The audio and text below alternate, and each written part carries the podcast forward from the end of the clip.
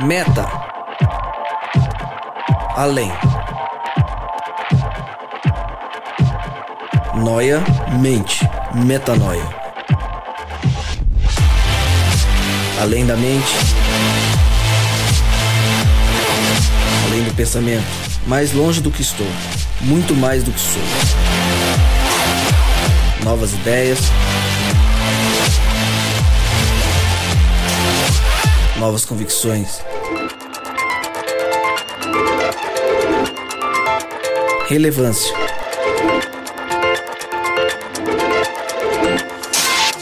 Plenitude. A busca pelo ideal.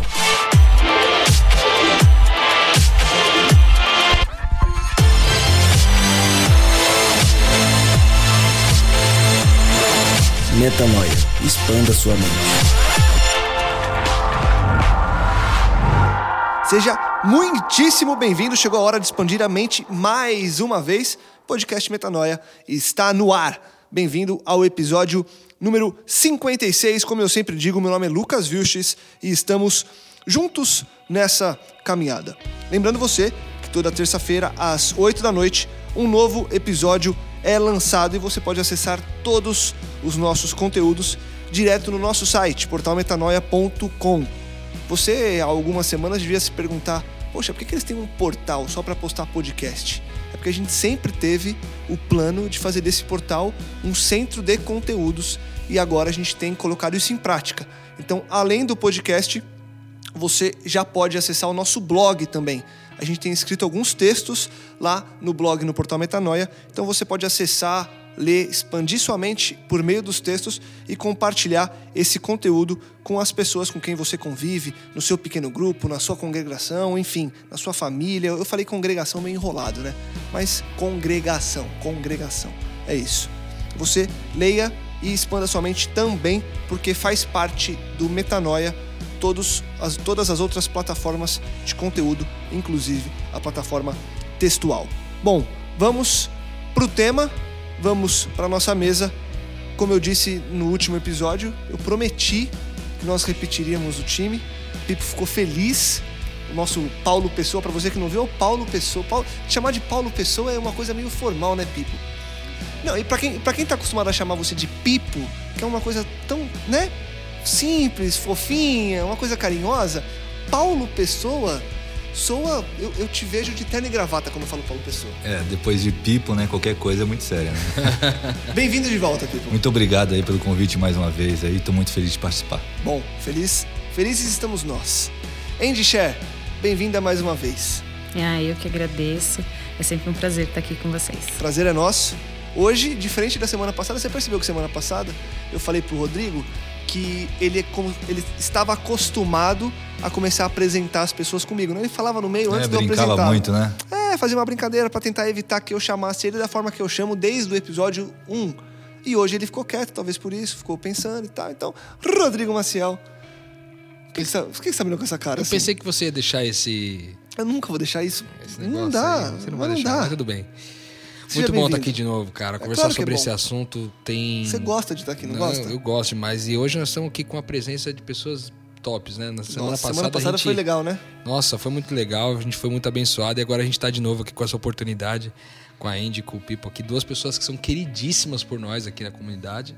E muito bom poder estar com eles de novo, aprendendo com esses. E, e é legal a gente Cristos. Com certeza. É legal a gente compartilhar, né, Rô? Antes de começar a gravar esse episódio, a gente estava ouvindo alguns dos áudios que vocês mandaram pra gente, porque é, quem acompanha a gente semana após semana sabe que nos últimos episódios a gente fez uma propaganda de um episódio especial que a gente vai fazer do Metanoia, com celebrando um ano de Metanoia, e a gente pediu que as pessoas mandassem pra gente é, áudios com testemunhos sobre de que forma o Metanoia tem impactado na vida delas.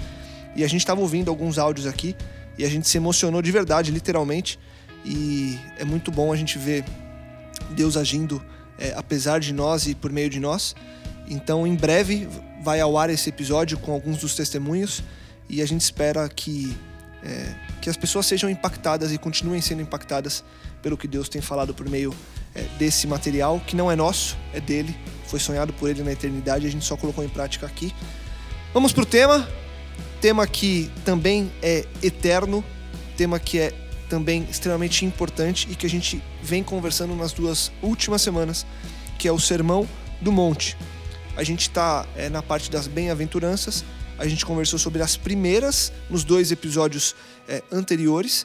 Então, se você não sabe do que eu estou falando, se você nem sabe o que é o Sermão do Monte, volte dois episódios, ouça o episódio 54, depois ouça o episódio 55 e aí dê play aqui no episódio 56. Não é sempre que a gente faz séries sequenciais, mas quando a gente faz é importante que você acompanhe o crescimento do assunto, porque a gente vai dialogando entre os episódios.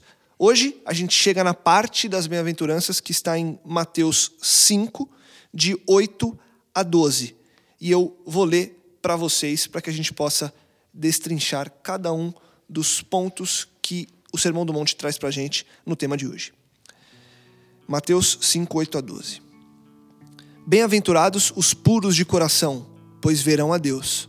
Bem-aventurados os pacificadores, pois serão chamados filhos de Deus. Bem-aventurados os perseguidos por causa da justiça, pois deles é o reino dos céus. Bem-aventurados serão vocês quando por minha causa os insultarem perseguirem e levantarem todo tipo de calúnia contra vocês. Alegrem-se, regozijem-se, porque grande é a recompensa de vocês nos céus, pois da mesma forma perseguiram os profetas que viveram antes de vocês. Uau, o texto é maravilhoso e a gente vai é, trazer uma série de pontos, de coisas que a gente já conversou, inclusive, porque elas vão se atrelando mas parte a parte, ponto a ponto, a gente começa com essa pureza de coração. Ele diz que bem-aventurados são os puros de coração, pois esses verão a Deus. Afinal, o que é ser puro de coração? E o que a pureza de coração tem a ver com a possibilidade de enxergar Deus? Eu acho que essa pureza de coração tem algumas conotações que podem ser extraídas aí do, do texto, mas eu queria me deter a uma delas, que eu acho que é a questão da sinceridade, cara. De a gente ser sincero e a gente ser também o que é perante os outros, sabe? Viver sem falsidade. Num geral, isso é muito complexo, porque a gente vive muito da imagem, sabe? Daquilo que a gente cria uma determinada imagem para que de alguma forma a gente se proteja das críticas, que a gente falou lá no, no, no assunto da mansidão, é, ou a gente cria isso para poder fugir das críticas, ou a gente cria uma imagem para poder, poder ter direito sobre as pessoas. Porque de alguma forma, se as pessoas olham para mim e vê em mim uma vida correta, elas terão pouco para falar sobre mim se eu falar sobre elas, entendeu? Uhum. Então, no geral, a gente acaba é, não sendo muito sincero é, na, na, nossa vida, o nosso coração não é puro nesse sentido, porque sempre há uma segunda intenção naquilo que eu vou falar, naquilo que eu vou vestir, naquilo que eu vou fazer, no negócio que eu vou fechar. Nunca é uma coisa assim pura. Né? Porque quando ele fala de pureza, de, de, de limpo de coração, de puro de coração, ele está falando que é um, é um coração que é livre de impurezas, de, de incertezas, de malícias, de falácias. Então, eu gosto de pensar que tem muito a ver com esse lance da sinceridade, sabe? Então, e eu acho que a sinceridade ela é importante em dois momentos. Ela é importante no momento que você aceita a graça de Deus. É muito importante que você seja alguém sincero para que você possa fazer uma autoavaliação e saber o quanto distante você está naquele momento da semelhança de Cristo. Né? Então você tem que ser sincero para isso e às vezes a gente não é. Eu conheci nessa caminhada de discipulado várias pessoas que tinham dificuldade de olhar. Uma vez eu, eu, eu, a gente participou de um, de um PG e um rapaz no final do PG chegou pra mim e falou assim: Cara, eu olho pra minha vida assim, eu não vejo tanta coisa que eu preciso melhorar, cara. Tipo, eu olho pros 10 mandamentos assim, tipo, cara, eu acho que eu cumpro eles todos, tá certo, eu dou uma mancadinha aqui ali outra. Cumpri, uns, cumpri não... uns oito, uns, uns quantos, quantos que cumpri aí, Rodrigo? E aí, é, exatamente, até postei isso no Facebook recentemente, você que acompanha a gente aí. É, o rapaz ainda falou para mim, falou, cara, tô tô guardando seis dos dez mandamentos. Ele ainda perguntou para mim, quantos você tá guardando, né? e a minha resposta foi, cara, me desculpa, mas eu não tô guardando nenhum. É. Se for para falar na íntegra, na plenitude do que os mandamentos estão falando, eu não tô guardando nenhum. Então, eu acho que essa sinceridade é importante para você poder receber a graça de Deus. É importante demais isso, né? É, mas ela também é muito importante no caminho do discipulado, durante a caminhada, de a gente, de a gente ter a coragem de ser o que nós somos, cara. Tirar as máscaras. Tirar as máscaras, viver sem máscaras mesmo, né? E de maneira prática, isso aí, é, se a gente for voltar naquela mesma ideia do, do podcast passado das quatro frentes, né? Eu ia vou citar só uma agora para não ficar delongado demais. Mas, por exemplo, tirar as máscaras é, no trabalho, por exemplo, é não, não, você não fazer só aquele papel do, sabe, do executivo ah, bravo, tal, autoritário, não sei o que lá, que você escolheu utilizar porque na cultura da sua empresa é mais valorizado. Não, cara. Seja quem você é, entendeu? Seja aquilo que, que, que Deus diz que você é, né? E, e seja sincero com isso, sem precisar esconder né, as, as características que talvez possam é, extrair alguns dos direitos que você tanto lutou para conquistar, entendeu? Então eu acho que tem muito a ver com isso, essa pureza de coração tem muito a ver com a sinceridade. Eu concordo muito com o Rodrigo, mas eu trago um outro ponto que é a motivação, né? Você faz as coisas com qual motivação? Quando você vai vestir uma roupa, você veste essa roupa com qual motivação? Quando você vai falar do amor de Deus para alguém, você vai falar com qual motivação? Quando você vai servir alguém, você vai com qual motivação? Liga com a sinceridade, né? É, a gente precisa estar tá com. Acho que os puros de coração eles conseguem ver a Deus porque eles sabem quem eles são e eles conhecem melhor de quem Deus é, porque Deus é puro tem a ver com aquela humildade que a gente falou, né? Com aquela mansidão que a gente falou. Exatamente. Anterior, né? É. Tudo se interliga, né? Na verdade. E a motivação com que você faz as coisas, a motivação com que você escolhe fazer as coisas, faz com que você se desfaça das suas máscaras. Né? Porque você já, se você está pela motivação correta, você não tem por que usar máscaras. Você pode ser quem você é, você pode agir com sinceridade. Para mim é um dos é um dos mais difíceis da gente, porque envolve muito a gente se expor. Ninguém quer se expor. A gente não quer ser bigorna, a gente quer ser martelo, na maioria das vezes. E apanhar dói. Então, a gente não quer se expor para não, não tomar martelada. E aí, na minha opinião, é um dos mais difíceis. Você agir com sinceridade em todas as coisas e agir com a motivação correta em todas as coisas, para se tornar puro de coração, e assim estar mais perto de quem Deus é, do coração dele, eu acho que é o mais difícil porque envolve um, um morrer pro eu maior aí. É, concordo muito que, com o que vocês falaram. Enquanto vocês estavam falando, eu acho que eu tive um vislumbre maior sobre esse texto é, de forma que eu nunca tive, assim, eu tava pensando nele. Chamamos isso aqui de metanoia. De metanoia, eu sei bem. tá aí o nome do programa. Tá aí o nome um do programa. bom nome, né, para programa? Um bom nome. É que eu né? queria usar, para não ficar muito no clichê, né? Aí eu usei um palavreado um pouco diferente. É que a gente tem que trabalhar no marketing. Tem, que, é, tem todo um marketing então, eu tive uma Eu tive uma metanoia aqui no... Uma expansão da mente aqui durante essa fala aqui. Eu tava pensando justamente sobre que os limpos de coração verão a Deus. E o Rodrigo até citou é, os bem claramente. de coração, no caso, né? É, é, os puros de coração, limpos de coração é, são sinônimos. Aqui até ele está como é, limpos. É, no caso, a sinceridade é uma chave para isso. E eu estava pensando sobre o assunto. Quando a gente não é sincero, eu acho que todo mundo aqui, já, é, em vários momentos da vida, já nessa na, nessa luta espiritual, até acho que na atuação da igreja, é, enfim, produzindo conteúdo ou algo do tipo, se viu como não fazendo aquilo com sinceridade em algum momento, ou falando de alguma coisa sem sinceridade. Isso já aconteceu comigo várias vezes. Eu me ver como eu querendo externar algo, explicando algo que eu não tenho internalizado e simplesmente querendo falar da boca para fora. E na minha na minha vivência cristã, eu estou querendo falar algo bem prático, a falta de sinceridade na, na vida cristã é uma bomba relógio. Uma hora explode. E mais, ela não só uma bomba relógio, como uma bola de neve. Cada vez se torna mais insuportável e maior o problema. Quando você consegue atingir a sinceridade, na sua luta espiritual é, e conseguir se colocar no seu lugar correto, é, parece que é, é o único momento realmente que você consegue ver a Deus.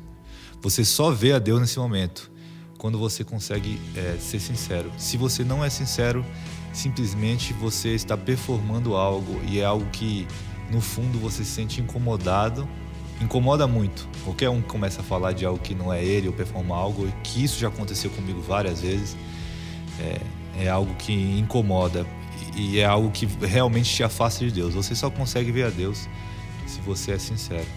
Eu estou falando aqui algo bem vivenciado mesmo e fez bastante sentido enquanto vocês estavam conversando. Eu estava pensando aqui enquanto vocês falavam também que muita gente deve pensar que na prática isso é extremamente complicado porque é, a gente vem trazendo características que não são é, as que o mundo prega para que a gente faça.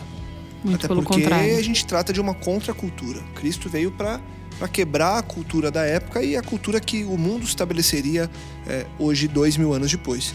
Eu estava pensando que esse processo, e a gente tem que estar ciente disso para que a gente não desista no meio do caminho, porque ele é um processo.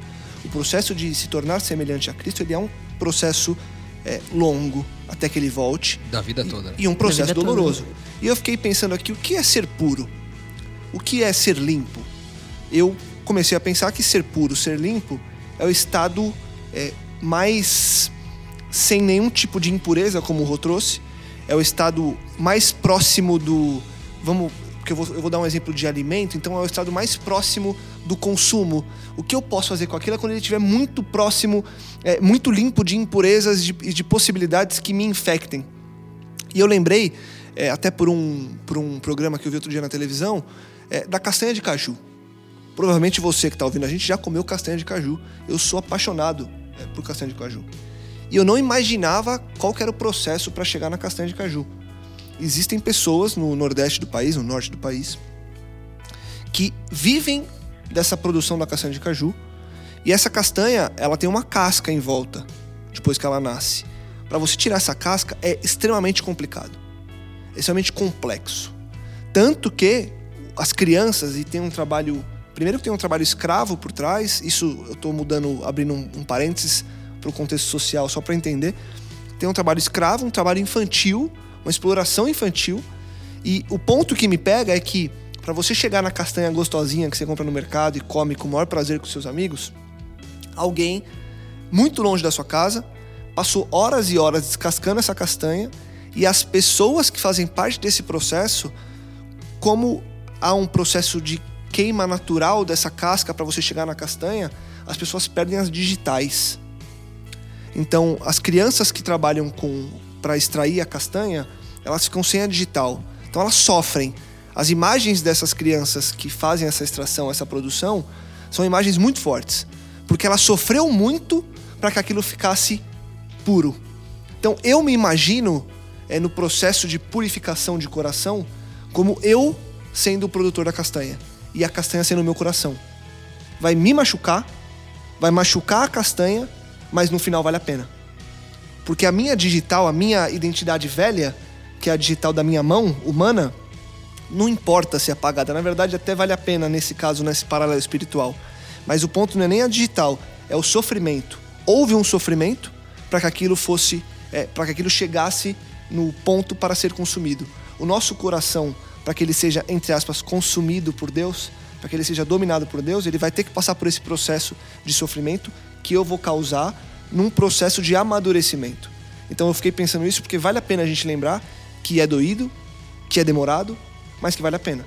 Porque no final, a promessa é que a gente vai ver a Deus, né? Muito louco. E Muito você vê legal. que. O, é, eu não sei se o Pipo prestou atenção nisso, acho que foi até involuntário. Mas quando o Pipo falou dessa metanoia que ele teve, de que quando você consegue ser sincero no meio desse turbilhão de falsidade que a gente é, no dia que a gente consegue talvez olhar para nossa vida com sinceridade, o Pipo disse, a gente pode ver Deus, né? É quando a gente vê, talvez o único momento que a gente consiga, né, ver Deus pela primeira vez, né? E o texto diz justamente isso na sequência, né? Bem-aventurados são os puros de coração, e porque eles verão a Deus, né? Sim, sim. Ele dá essa continuidade, né? Eu achei muito legal. Um, um- um detalhe muito importante que eu queria adicionar também no que a Indy falou. Eu tô me adicionando um pouco no que cada um tá falando. Você viu aí, né, Lucas? É isso aí. É, mas a- basicamente é o seguinte, a gente falou sobre a pureza da motivação, né? Eu acho que é legal a gente olhar essa pureza da motivação de duas frentes. A primeira que é essa da motivação que é minha, tipo a minha motivação em fazer as coisas, ser pura, como a gente falou, e tem a condição da gente olhar pro outro e ver que as coisas que o outro faz, ver pureza na motivação dele também, entendeu? Isso, é- isso é difícil às vezes, né? Isso é muito difícil, Olhar entendeu? com bons olhos todas as coisas, né? é olhar com bons olhos todas as coisas. Tipo assim, o cara tá fazendo negócio lá. Às vezes o cara vem te. Por exemplo, até mesmo a gente falou da crítica aqui. O cara vem te fazer uma crítica. E aí você leva mal, você fica meio cismado com o cara, o cara fazer uma crítica e tal. Mas você poderia olhar pro cara e falar, pô, a motivação desse cara é pura em vir falar pra mim o que eu preciso melhorar. Com certeza. Né? Seria muito útil isso, né? No processo. Tentar, então, acho tentar que enxergar o melhor das pessoas, né? o melhor das pessoas, a gente exatamente. primeiro é, re- recepciona como se a pessoa fosse bem intencionada para depois desconfiar. Na verdade, a gente faz o contrário. A gente fica desconfiado para ir ganhar alguma confiança depois. Que E- é o o que- que é errado. Que é o que, na verdade, as crianças fazem. né? Exatamente. Por As isso crianças- que Jesus fala tanto das crianças. Exatamente, Elas que elas têm essa pureza. bem, tipo, depois cara, o mal, né? eu não, E é literalmente uma característica de alguém feliz. Porque já pensou se a gente, quando a gente conseguir atingir isso, de qualquer pessoa que chega a gente, a gente receber com bons olhos, imagina o nível de felicidade que isso gera, né? Porque a gente fica bem o tempo inteiro. É, porque boa né? parte das tristezas é você olhar São expectativas ficar que a gente supondo a motivação de alguém e se entristecendo com algo que você supôs e nem sabe se é ou não, né? É terrível.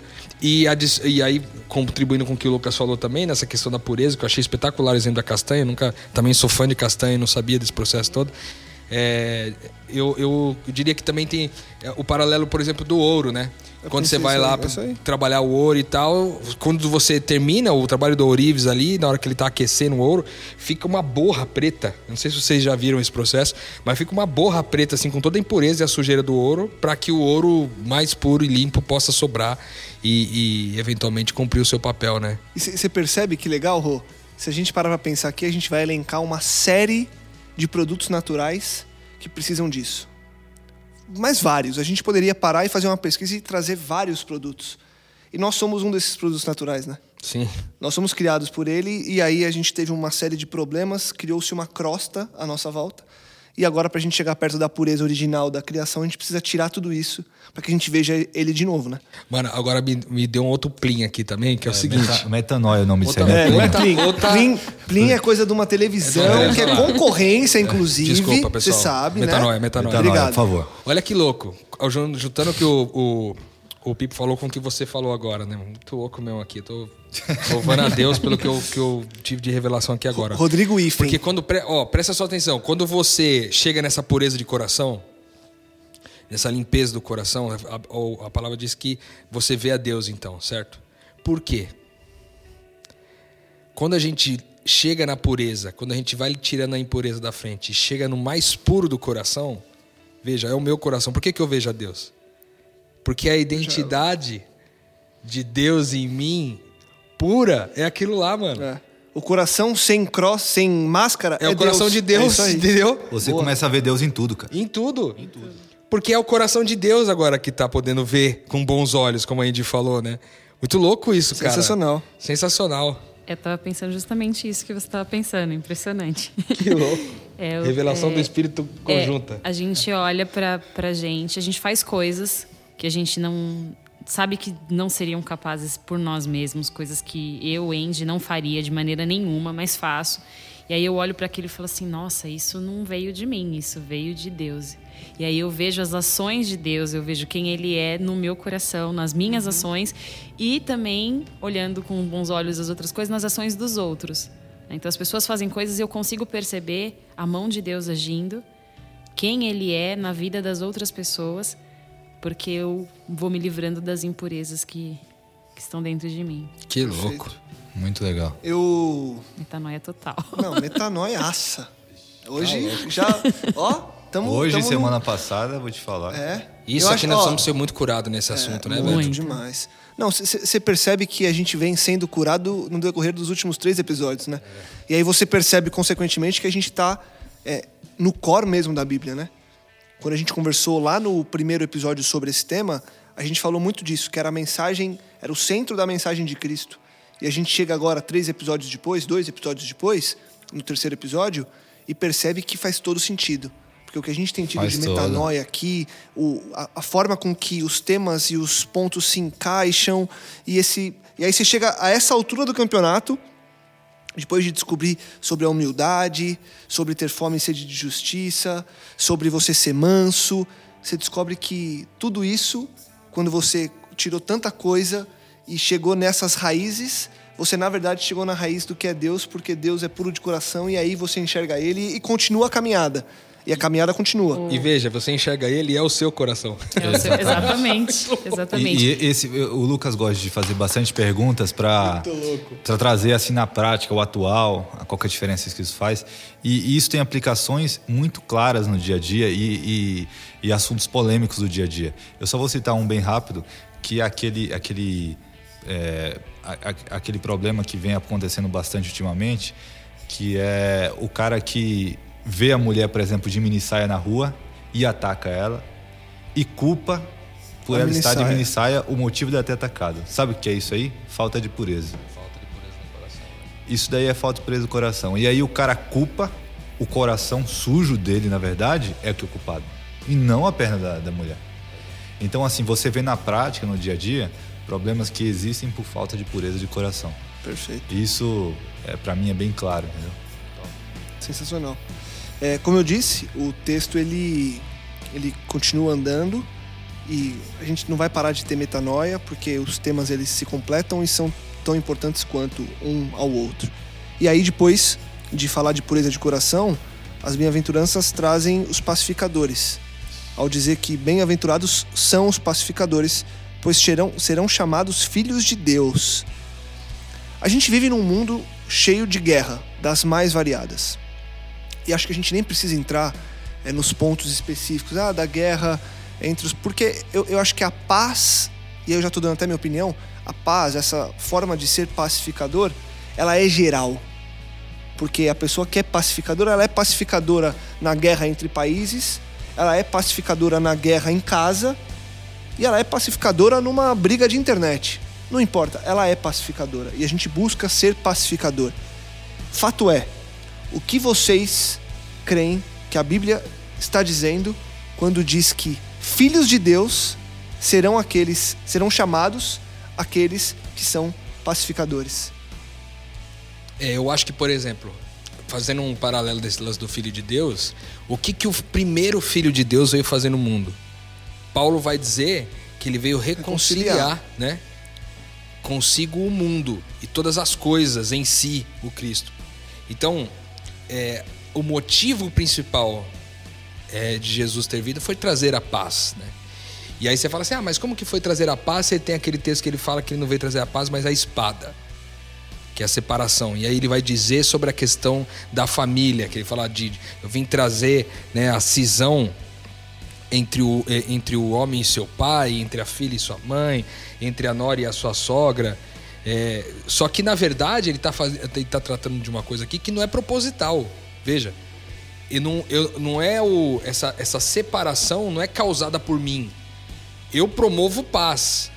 Talvez no processo de, de você servir a Deus e, e, e viver essa missão da família, de reconciliar o mundo, etc. Às vezes vão ter pessoas que, cara, não vão. Por mais que você se esforce, não vão querer a paz, entendeu? Por mais que tenha uma série de pessoas, de ativistas lutando em favor do amor do mundo, você ainda tem lá o ISIS, o Estado Islâmico, matando gente todo dia em vários lugares do mundo, diversos lugares, estão matando gente doidada. Ou seja, por mais que você tente buscar reconciliação, tem pessoas que não vão querer reconciliação. E aí, nesse sentido, essa cisão da espada, né, que vem trazendo o processo, é justamente é, nesse sentido aí. Então, é, eu acho que esse pacificador hoje, ele tem esse. esse ele volta naquela raiz é, do, de qual é a nossa missão, e no podcast de missão você pode ouvir isso, lá no- nos primeiros que a gente gravou, que a nossa missão é reconciliar as pessoas com Deus e umas com as outras. Isso é trazer a paz, né? E eu acho que isso só é possível quando a gente age com justiça. A gente falou poucos itens atrás, no podcast anterior, se eu não me engano, sobre a questão de ter fome e sede de justiça. Porque a Bíblia diz assim: que o reino de Deus não é comida nem bebida, mas justiça, paz e alegria no espírito.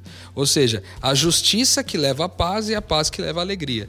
Então, essa essa paz, essa promoção de paz, não é somente ser alguém é, disposto a, a, a, querer uma paz e a atuar no seu ambiente de paz, mas é lutar por aquilo. Porque pacificador requer uma função, ele denota uma função. Alguém que gera paz, que luta por isso, que milita pela paz. Né? Então isso é muito legal, porque isso também pode ser aplicado naquelas quatro áreas lá. É que tem muita gente que acha que ser pacificador é você não tomar partido de nada e você se defender somente. Eu fico ali quietinho, entendeu? Tá rolando aqui a maior confusão e eu fico só na minha, eu sou pacificador, né? Tá todo mundo ali se matando, eu tô aqui comendo um hambúrguer, tá tudo uhum. E ser pacificador não é isso, é você tomar uma posição, né? Eu acho que quando quando Jesus diz que ele era a espada que separava, era por isso, é porque em algum determinado momento você vai ter que assumir uma posição. E ser pacificador, existem vários tipos de paz, entre aspas, né? Algumas pessoas acham que, que paz é você ficar sem se manifestar, outras acham que é você defender o seu ponto de vista até as últimas consequências, enfim. Mas eu acho que a gente, a gente que quer ser discípulo, a gente que busca ser como Cristo, a gente precisa ser pacificador da paz dele, que é a paz da reconciliação, que é a paz da gente poder tomar partido de algo sem é, tender para nenhum lado nem para um outro, mas defendendo a, o nosso DNA, defendendo quem a gente é em Cristo e defendendo o que Ele trouxe para a gente. Então, é ser pacificador num mundo defendendo a paz que Cristo trouxe, que é a paz da reconciliação. Essa, essa pacificação, esse assunto, essa bem-aventurança, é algo que tem me que eu tenho pensado ultimamente assim e tenho te, tentado trazer na prática na minha vida é, e até tenho sido mais sensível a escutar é, o que as pessoas falam sobre o assunto no dia a dia né então esses dias eu estava escutando alguém falando pô eu Cheguei lá no lugar, a porta estava fechada. A pessoa trancou a porta por dentro lá e trancou, ficou lá dentro. E era um lugar que não poderia fechar a porta. Aí a outra pessoa pegou e falou assim: Por que, que você não foi lá depois e xingou ela, falou isso? Você não fez nada? Aí fala: Não, não fiz não. Aí fala assim: Mas como é que você faz um negócio desse? Tem que pegar, no mínimo, você é, mostrar para ela que você ficou bravo. Fazer caramba, alguma coisa. Isso, na, isso é a prática, isso aí é o que as pessoas esperam é, no dia a dia. É, se alguém, na verdade, te tratar de uma maneira que não deveria, ou se alguém desrespeitar o seu espaço, é, ou algo do tipo, você, se não for besta, se não for bobo, você tem que reagir de alguma maneira que você é, ofenda a pessoa também, senão você está sendo uma pessoa fraca, fraquíssima, uma pessoa fraca, uma pessoa é, sem expressão. Então é, é, um sinal de fraqueza, uma palavra boa que você escolheu, Rodrigo. É, que na verdade é a, é a força, o que é fraqueza para o mundo é, é força para o cristão, né? é algo forte. Então, assim, eu tenho é, visto bastante esse lado da, da bigorna e tentado ser bigorna no meu dia a dia, e alguns problemas nessas últimas semanas eu tenho tentado praticar isso. E, assim, o que acontece é que para é, conseguir essa pacificação, você tem que chegar numa postura de estar exposto você tem que se expor. Então, é, as pessoas, elas não se reconciliam, elas não. Isso aqui eu já estou falando de um pouco de relação interpessoal com as pessoas, é, interpessoal, né? É, no caso, é, as pessoas elas elas esperam sempre que o outro comece a reconciliação. A reconciliação. Pra assim, vai que eu me machuco. Então assim, tem que você tem que ficar sempre na defensiva. E aí, se você briga com seu irmão, briga com seu amigo, briga com sua namorada, qualquer coisa, fica os dois meio que na defensiva. E eu acho que o cristão, ele tem que dar a cara a tapa. Lógico que você não precisa eh, ficar é, se expondo eh, de uma maneira totalmente desnecessária, mas você tem que chegar com a humildade que a gente conversou, até em outras bem-aventuranças, chegar com humildade e de maneira que nem sempre você vai ser bem recepcionado, mas se o outro lado tiver é, bem intencionado, você vai se reconciliar fácil. E se não tiver, você pode ser até agredido. Mas depois isso vai surtir efeito também. E, e o interessante, Pipo, é que a essa altura do entendimento de quem nós somos, isso passa a ser algo que nos impulsiona antes que a gente pare e pense: devo ou não fazer? Porque isso está intrínseco. Por Isso quê? é em nós Porque a paz, a paz, o que ela, qual que é o objetivo da paz? É aplacar o furor. Qual que é o objetivo de Cristo? Aplacar o furor. Então, eu tenho um propósito em mim, que é refletir o objetivo de Cristo. Se esse é o meu objetivo, se esse é o meu propósito, faz parte da minha caminhada tomar esses tapas na cara para que o propósito que Deus confiou a mim seja cumprido. Sim. Então eu não tenho escolha de olhar para aquilo e falar não, é não, mas agora nessa situação é melhor não. Quando você começa a entender, você começa a perceber e aí cada um no seu tempo, obviamente a gente sempre fala muito isso, você passa a entender que faz todo sentido que você coloque em prática tudo para que um propósito seja concluído, para que uma vontade seja feita. E eu lembro lembrei enquanto você falava de uma história que eu ouvi uma vez de um cara que estava num, num táxi e aí estava o taxista no, eh, dirigindo, o cara no banco de trás e uma caminhonete entrou na frente do táxi com tudo, fechou o carro e foi embora buzinando, xingando e o cara derrapou, quase bateu num poste, não apertou a buzina, tirou, continuou dirigindo. O cara de trás ficou perplexo, um empresário todo agitado. Ele olha pra frente depois de um minuto assim e pergunta: Moço, por que, que você não, não reagiu, não buzinou, não foi atrás do cara? O cara quase matou a gente. E aí o taxista calmo olha pelo retrovisor e fala: Eu aprendi na minha vida que há uma série de pessoas que carregam lixo. Todos nós temos lixo carregando no nosso carro, nas coisas que a gente faz. A gente carrega lixo o tempo todo. E essas pessoas, e nós um dia seremos essa pessoa que vai precisar descarregar, essas pessoas simplesmente precisam de um caminhão de lixo para descarregar o lixo delas e pronto. E eu aprendi a ser o caminhão de lixo. O taxista responde pro cara. O que é isso? É você aplacar o furor. Se ele respondesse à altura, ele não ia tirar o lixo do cara e só ia aumentar a quantidade de lixo no cara e nele. Ele aprendeu que, na verdade, o pacificador é aquele que recebe o furor do outro para que acabe o furor do outro e que o meu nunca se inicie. Porque mesmo com o lixo derramado em cima de mim, eu tenho um coração puro porque vem de Deus e eu consigo caminhar com esse fardo porque tem, tem alguém que segura esse fardo para mim, né? Espetacular. Eu gosto de pensar também, cara, na no processo de é, libertação dessa escravidão de pensamento que a gente vive, cara. Porque veja bem, o Pipo tava falando aqui, né, que o normal do comportamento das pessoas é, no, no processo de promover a paz é justamente fazer o contrário, é ir lá, brigar, arrumar confusão, defender o direito, não sei o que lá, e fazer isso aí. Isso é o normal das pessoas. a pessoa fala assim, você sabe como eu sou, né? Fui lá e. É, eu sei. É Sabe bonito. eu sou? Eu sou desse jeito. Eu vou lá e bem mesmo também. E aí, é, pensar que de repente a gente é, foi livre, a gente está liberto da necessidade de agir assim, cara. Já parou pra pensar nisso? Porque quando a gente é liberto em Cristo, quando fala assim, a liberdade em Jesus, né? Tem até camisa, frase, CD, um monte de coisa com esse nome, liberdade que Jesus, o que isso significa? É liberdade desse, dessa forma perversa de pensar, cara. Porque veja, a forma pe- perversa de pensar é: "Pô, o cara ficou com a porta trancada, amanhã eu vou falar um monte pra ele, não tô nem aí. Vou falar um monte pra ele. Ele vai, ter que, ele vai ter que aprender que ele não pode fazer mais isso.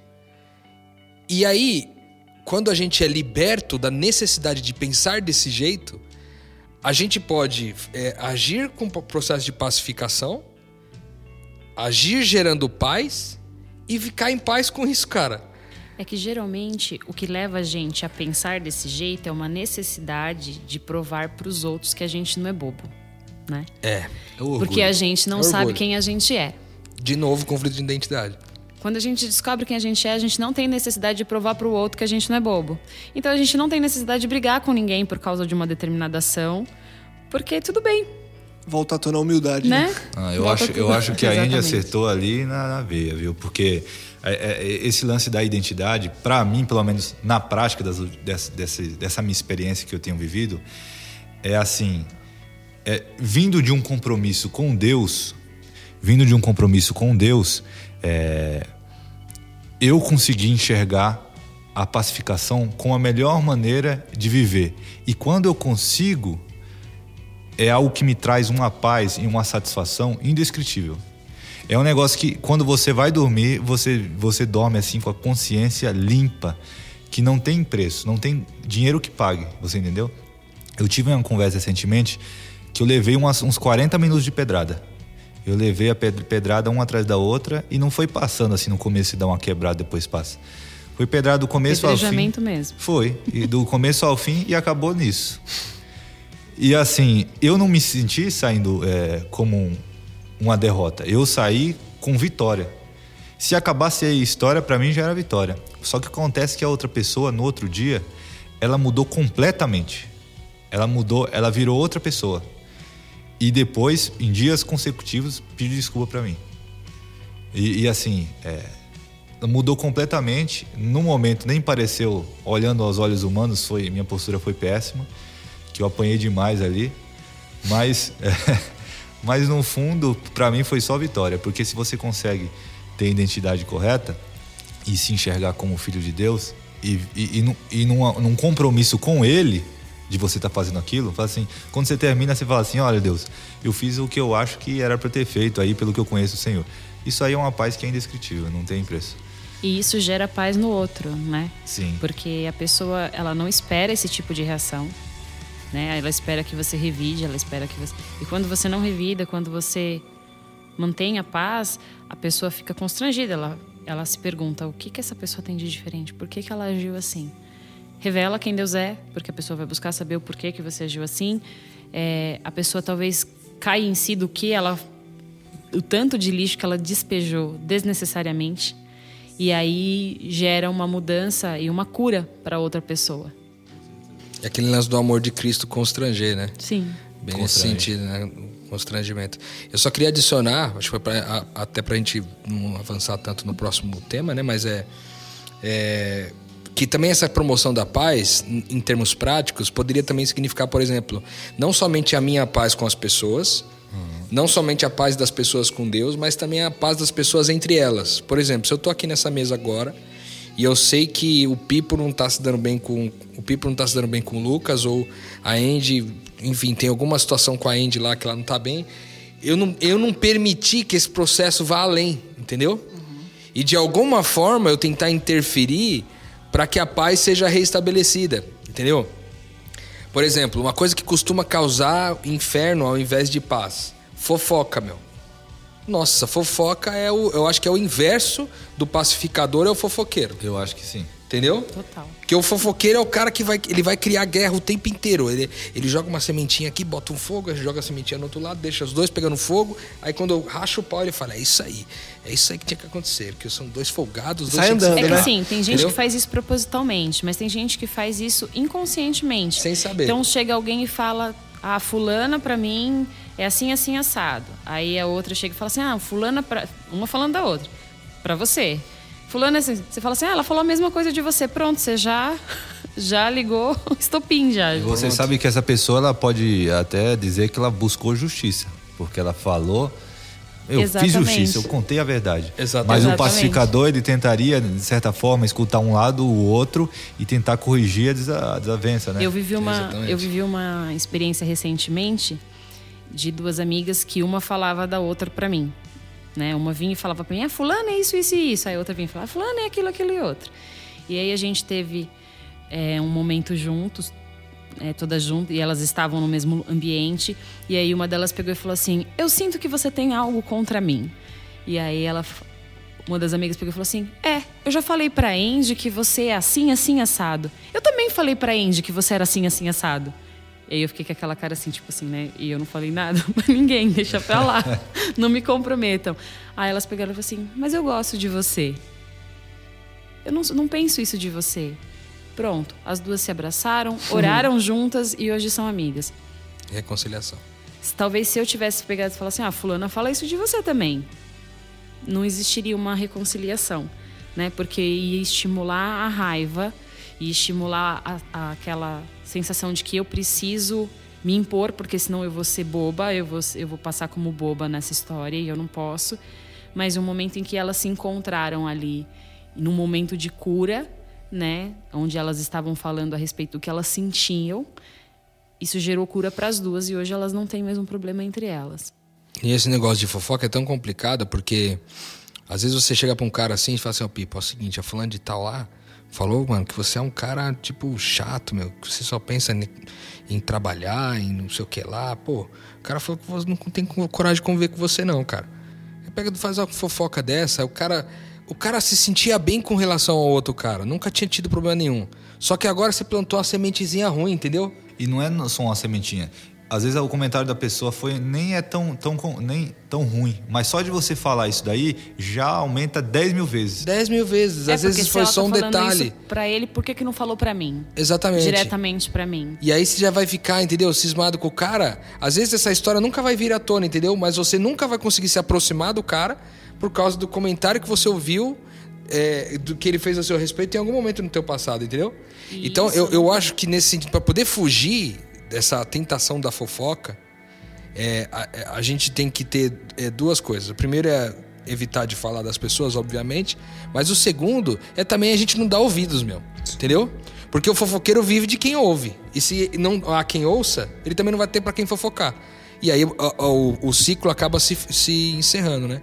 Então, considerando que a fofoca talvez seja um dos principais é, inversos aí do pacificador, eu acho que a gente pode é, tentar é, lutar contra isso com, com, com essas dicas aí que da gente evitar de ouvir a fofoca dos outros para que a paz seja estabelecida e que a guerra não seja trazida de volta. É muito bom esse, esse assunto que você tocou, é, que é um assunto que é, é algo que é um problema gigantesco nas, nas próprias igrejas aí e é um assunto que bem legal de ser abordado nesse, junto com pacificação aí, que com certeza é, com essa dica aí, só de a gente tentar parar a fofoca e não fazer isso propagar e não escutar já seria algo que ajudaria muito a gente começando a fazer nossa parte. Mas é um... muito relevante esse assunto da fofoca. É um meio de pacificar, né? É, é porque você tem que ter propósito em tudo.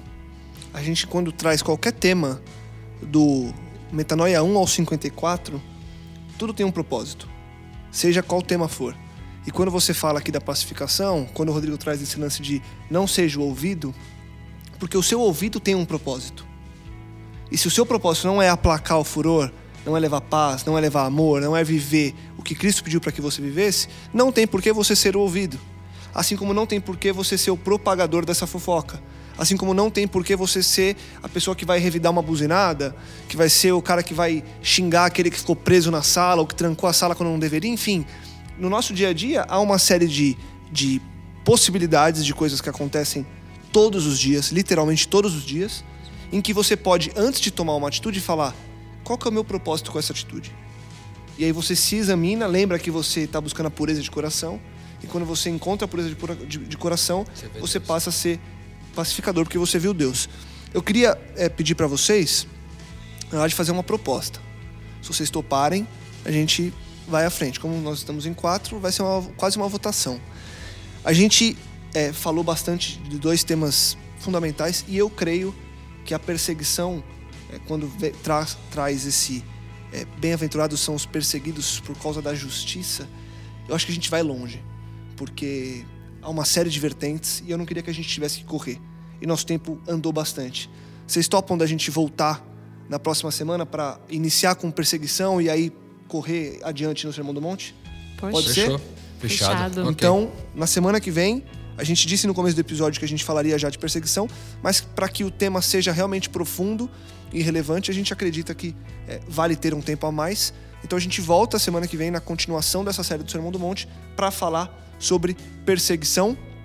Hoje a gente falou sobre a pureza de coração e sobre os pacificadores. Posso, posso deixar Lógico. um desafio pra galera que claro, tá ouvindo a gente aí, cara? Desafio é sempre bom. Um, um desafio aí pra você que tá ouvindo a gente, que é do Metanoia, a gente lembra sempre que tudo aquilo que a gente trata aqui, nós vamos repetir isso aqui mais uma vez. Tudo aquilo que a gente trata aqui não leva para a perspectiva do seguinte: o que, ah, é realmente esse fulano de tal precisa ser mais manso ah, ciclano precisa ser mais pacificador. Não, não, cara, seja você, é para você essa mensagem, não tem a ver pro outro, é para sua transformação, é para o seu processo de vida, é para sua metanoia, é para sua, é para sua é, é, para sua caminhada no processo de ser mais semelhante a Jesus. Então, falamos aqui do, da pacificação, né?